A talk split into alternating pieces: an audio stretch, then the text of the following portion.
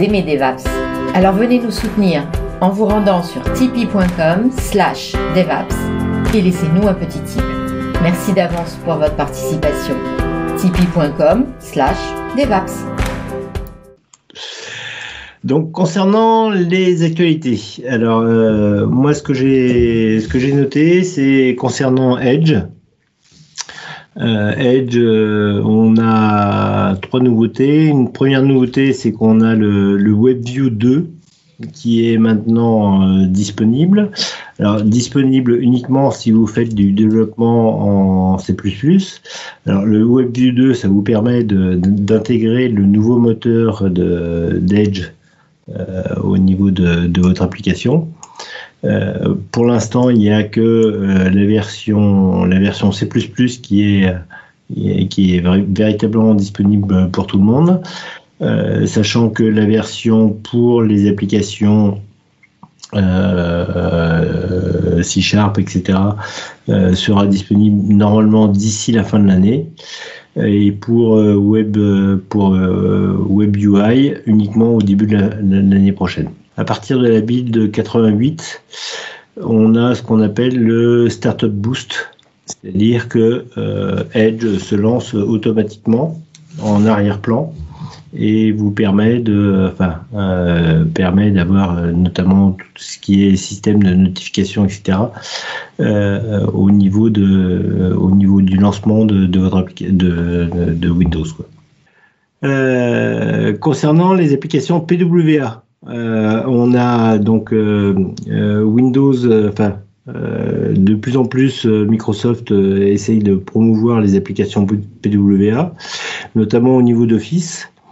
Et donc, euh, il y a un certain nombre de, Windows users qui ont, insiders, qui ont déjà pu pouvoir tester euh, l'installation automatique de euh, Windows de, de Office en tant qu'application PWA.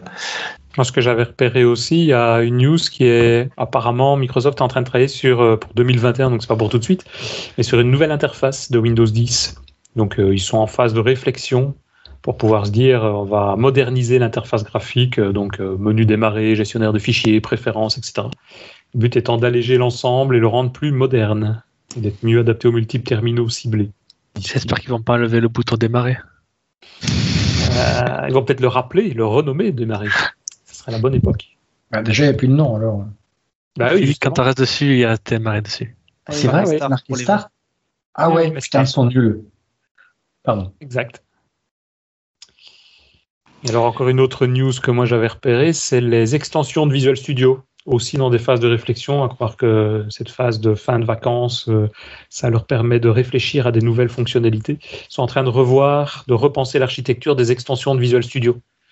Et donc, euh, notamment pour euh, éviter le problème où actuellement les extensions, elles sont dans, dans le cœur même, je veux dire, de Visual Studio. Donc elle fonctionne dans un mode qu'ils appellent InProc, InPros. Donc ça permet à des extensions de communiquer entre elles, mais évidemment si elles plantent, de faire planter l'entièreté de Visual Studio. Donc là, ils sont en train, paraît-il, de revoir l'architecture. Donc il y a même un petit sondage qu'ils fournissent pour pouvoir, un petit questionnaire, pour pouvoir demander comment on les utilise, depuis combien de temps, dans quelle, plateforme, etc. Enfin, quelle version de Visual Studio on utilise, et ainsi de suite. Je pose pour les orienter vers les priorités avec lesquelles ils vont devoir développer ça par après. C'est pas ce que va faire ReSharper dans leur prochaine version, là, de faire un, process à part pour leur calcul? C'est possible. J'ai pas regardé par rapport à ReSharper. C'est déjà le cas dans ReSharper, mais pour Visual Studio, en fait, c'est plus pour pouvoir supporter des, modes comme euh, VS Code, genre euh, LiveShare, où tu as des extensions qui sont déportées aussi. Ouais, et puis aussi parce que c'est le gros bordel aujourd'hui, les extensions, ton extension elle crache à cause d'une autre, etc. Parce que les gens font pas les try cache comme il faut là. Fait que tu as des VS qui sont assez peu stables et on a des bug reports à cause d'autres extensions pas très stable. C'est pas le fun. Voilà, pour essayer de, rendre ça, effectivement, on avait plus à la VS Code, ce qui serait pas plus mal. Bon, après, il faut y arriver, il faut voir ce que ça va changer dans le développement aussi, parce que s'il faut revoir toutes les extensions pour faire ça. Euh, ouais, ils ont partagé un petit bout de code là, mais c'est plus une simplification aussi du dev des extensions. C'est le, le bootstrap là, minimum, il semble être plus, euh, plus simple. Ah ouais. Bah, tant mieux. Et puis et surtout le, le modèle objet auquel tu accèdes qui est beaucoup plus simple. quoi. T'aimes en VTE. J'ai une question là sur les news, là, le WebView 2. Vous avez eu des nouvelles? J'en ai pas vu concernant Blazor Hybrid. Parce que je me posais la question, Blazor Hybrid actuellement, il est, il est, il était utilisé en méga bêta bêta bêta bêta à, mhm. ah, est. Blazor Hybrid, tu peux rappeler ce que c'est?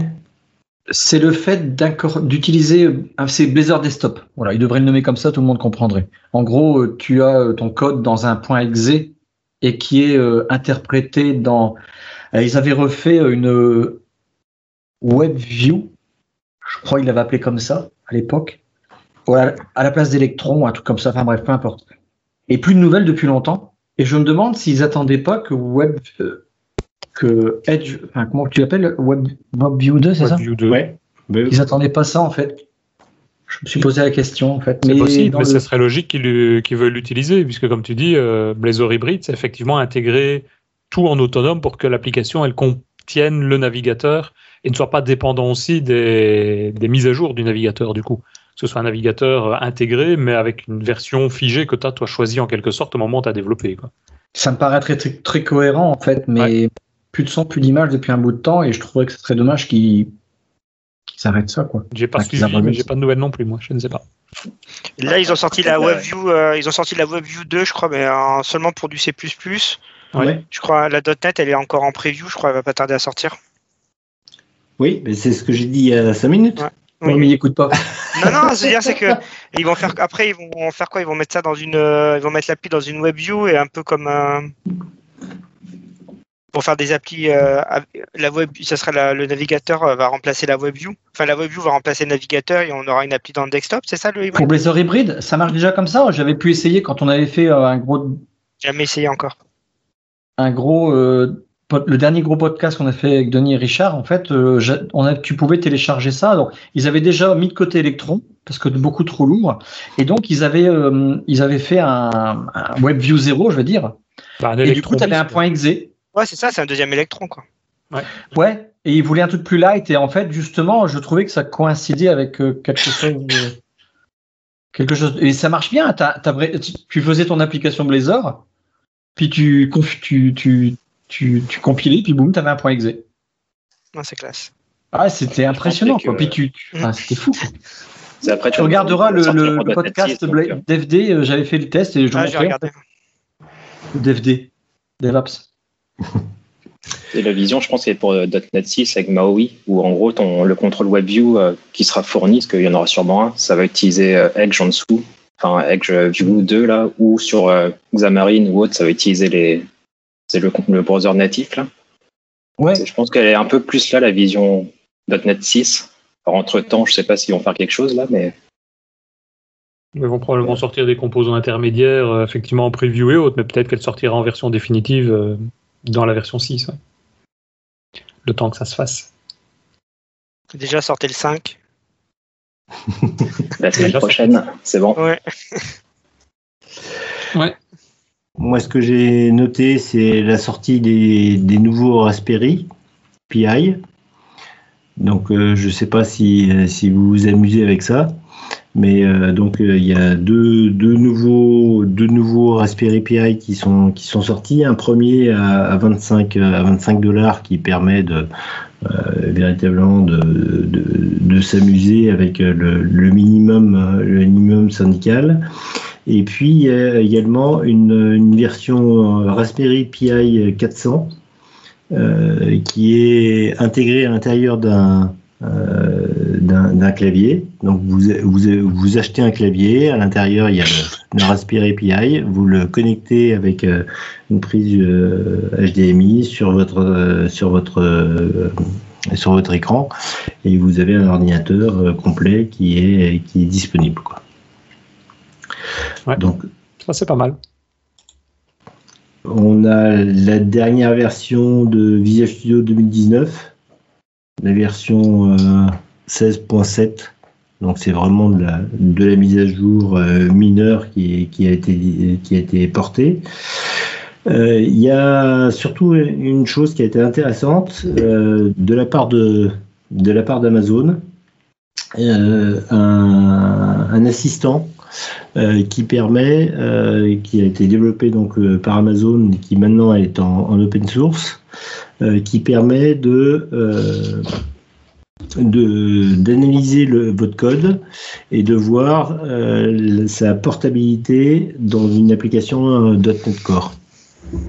Donc, il analyse votre application .NET il, regarde ce qui est à l'intérieur, il, regarde notamment les, différents packages et, euh, ben, il vous dit quelles sont les différentes modifications qu'il faut, qu'il faut faire au niveau, de, au niveau de votre code pour pouvoir le porter en .NET Core.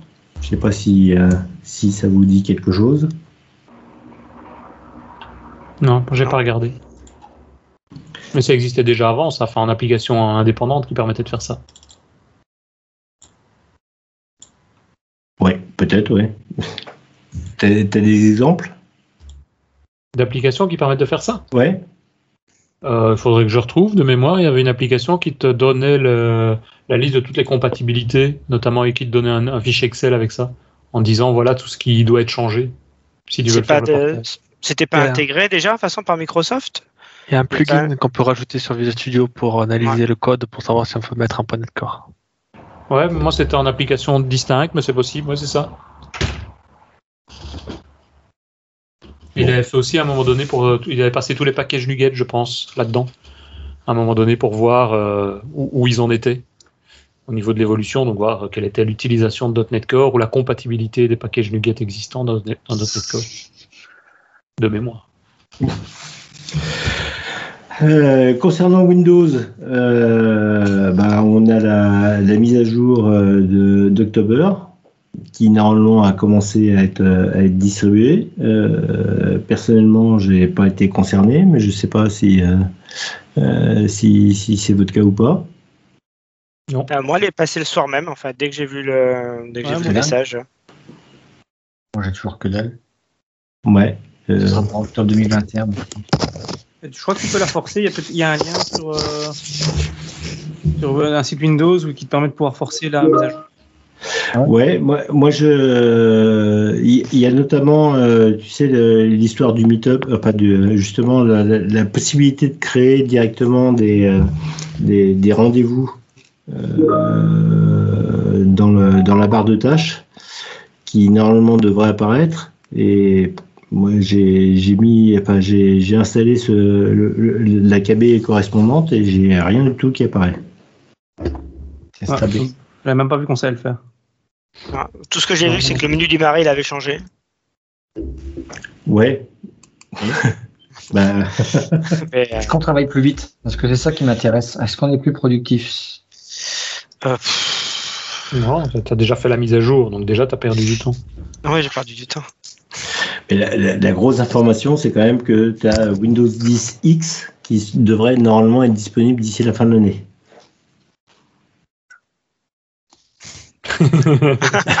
Ouh blanc, ça, soulève, les fous là. bon, dans les dans la catégorie événements, euh, bah, dans la catégorie événements, on a euh, la semaine prochaine le gros événement euh, concernant Microsoft, c'est-à-dire l'annonce d'Apple avec le One More Thing Event qui devrait avoir lieu donc normalement mardi prochain. Euh, donc euh, l'idée derrière tout ça, c'est a priori d'avoir euh, des, des, des, Macs qui fonctionnent sous ARM. Mhm. en relation par rapport à la news juste avant, c'est-à-dire par rapport à Windows 10 X qui normalement a été prévu pour, pour fonctionner sur ARM. Bon, donc bon, on verra si, si, Apple arrive à sortir un ordinateur sous ARM qui soit suffisamment performant pour que ce soit intéressant pour tout le monde. Quoi. Euh, on a dans les informations au niveau d'event, euh, la chose la plus importante, c'est le 16 et 17 novembre prochain. Le mariage de Denis. Encore Encore? Je suis déjà marié, moi. Donc c'est le, le Dev Day. Euh, tu pourras en parler, Adrien? Euh, oui, si tu veux. Donc, euh, le DVD, c'est la huitième édition. On l'a fait totalement, on l'a revisite cette année à cause de, des conditions sanitaires. Donc, on va les faire totalement online. C'est gratuit, contrairement aux années précédentes. Euh, cette année, contrairement aux années précédentes, en plus, on a plein de nouveaux speakers qu'on ne connaissait pas. Qu'on on leur a laissé la scène et euh, avec des grands speakers comme JC Liberty, euh, qui vient des États-Unis, qui a été recommandé, qui a été vivement recommandé, chaudement recommandé par John Papa. Je sais pas si vous connaissez John Pop. Et euh, il va nous présenter euh, Git in one hour.